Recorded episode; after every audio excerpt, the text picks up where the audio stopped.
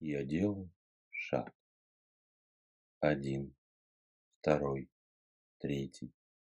От себя к себе. Вовне и вовнутрь. К самой сердцевине своего сердца. К божественной искре, что пылает сердце каждого из нас. Я делаю шаг к искре. Все ближе и ближе. Я приближаюсь к искре. Я прикасаюсь к искре. Я сам становлюсь искрой силы рода породителя, лепестком стажара, что ярко горит в моем сердце. Вспышка. И я оказываюсь в ельнике. Ельник. Туманный ночной ельник. В воздухе пахнет ночной свежестью, ароматом хвои и лесных цветов. Таинственные ночные гнилушки то тут, то там мерцают в корнях ели лесными огоньками. Тропинка обнаружилась рядом с моими ногами и бодро повела меня прочь из ельника. Дойдя до лесных врат, я остановился, прислушался к ночным шорохам и звукам и на мгновение замер, погружаясь в неумолчную жизнь ночного леса. За лесными вратами раздался характерный протяжный крик выпи, и я сделал шаг сквозь врата еще один и еще. И оказался на большой поляне в лесу, со всех сторон огороженный ельник. Беззвездные небеса над головой, луны нет. Если не считать перемигивающихся лесных огней, то ни капли света не видно. Все затянуто черным и непроницаемым покровом ночи.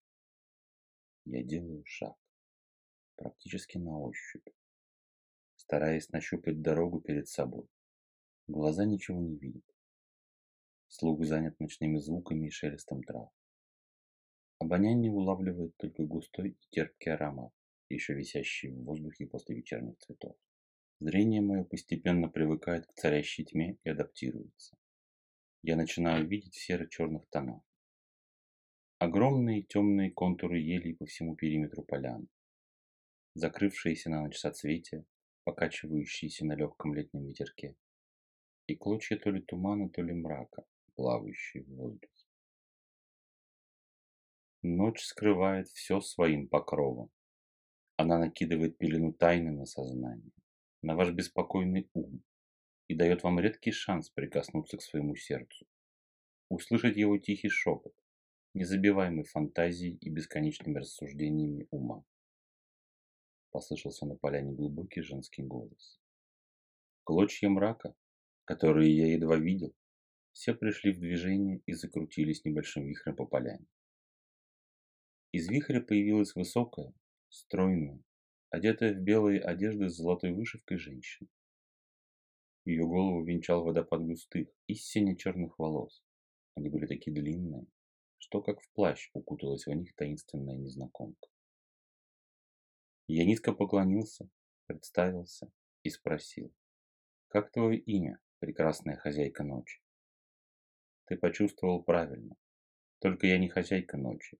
Я и есть сама ночь, сошедшая по воле рода в воплощение и принесшая вам покров таинственности, который скрывает все, в том числе и любой свет, даря отдохновение.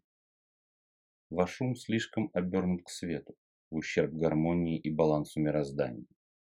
Вы ведь уже знаете, что без тьмы ночной вы не увидели бы рассвет, а без яркого солнечного света не познали бы радость и прохладу сумерек и тени.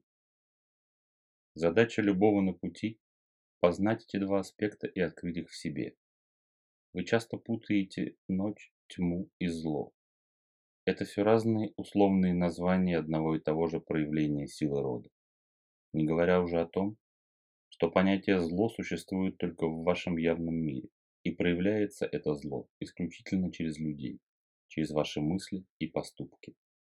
Ночь не есть тьма. Ночь – это вторая половина круга жизни. Ночь – это отсутствие света. Так же, как и свет – это не есть день и добро. Это не связанные вещи.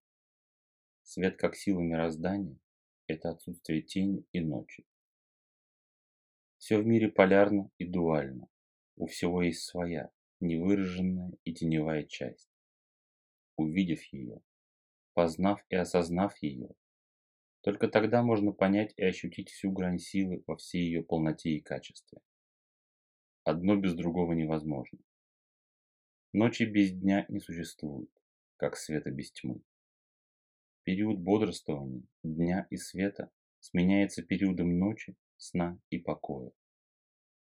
Эти на первый взгляд кажущиеся противоположности не существуют одна без другой. Вечно сменяя друг друга, они составляют единство в колесе жизни. Убери что-то одно, и колесо жизни разорвет свой бег. Почему чаще всего вам снятся очень реалистичные, но совершенно придуманные и даже фантастические сны? потому что ваш видогон живет в реальности Нави, а сон – это и есть частица Нави, ваше небольшое путешествие в Навь каждую ночь, где вы через вашего видогона получаете знания, навыки и просто информацию. Материя Нави очень пластична, и вы формируете ее силой своего видогона, который отправляется в путешествие по Нави. Хотите сказочных существ? Навь сформирует их для вас.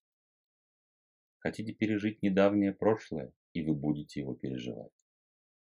Даже боги в Нави ответят вам так и в том виде, как вы представляете себе ваше взаимодействие.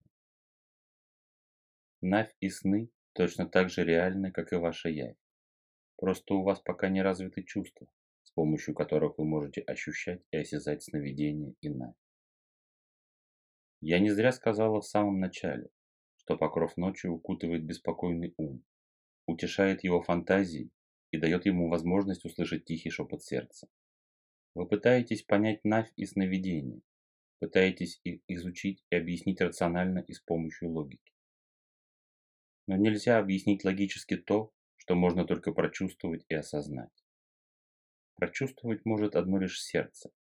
Поэтому, ложась спать и погружаясь в сновидение, и через видогоны в Навь, представьте, как вы скользите сначала в свое сердце, как вы чувствуете вашу искру, как вы с ней сливаетесь, и как она полностью становится вами. И тогда, и только тогда погружайтесь в сон. Слияние с искрой принесет вам так необходимое вам чувствование сердца, которое сможет утишить и усыпить ум, и дать вам ясное развлечение происходящего на пути. Используйте мой плащ. Просто представьте, как я накидываю его вам на голову, на ваш усталый и перетруженный мозг. Как под моим плащом мозг успокаивается. Его хаотичные мысли и фантазии перестают разбегаться в разные стороны, утихают и замирают, погружаясь в безмолвие. И когда вы погрузитесь в это безмолвие, вы ощутите прикосновение к своему сердцу и услышите его голос, который поведет вас дальше по тропам сна в реальности Нави. Ночь-купальница замолчала. Она сделала шаг ко мне. Еще один и еще. Венок из полевых цветов соткался на ее прекрасных волосах. Богиня сняла его с своей головы и одела мне. Тебе уже говорили. Меньше думай, больше чувствуй и ощущай. Венок мой поможет утишить твой беспокойный ум фантазер и даст тебе, наконец, услышать глаз своего сердца. Все слегка помутилось у меня перед глазами. Образы стали таять, развеиваться. Ночные огоньки в лесу ярко вспыхнули в последний раз, и я открыл глаза своем теле.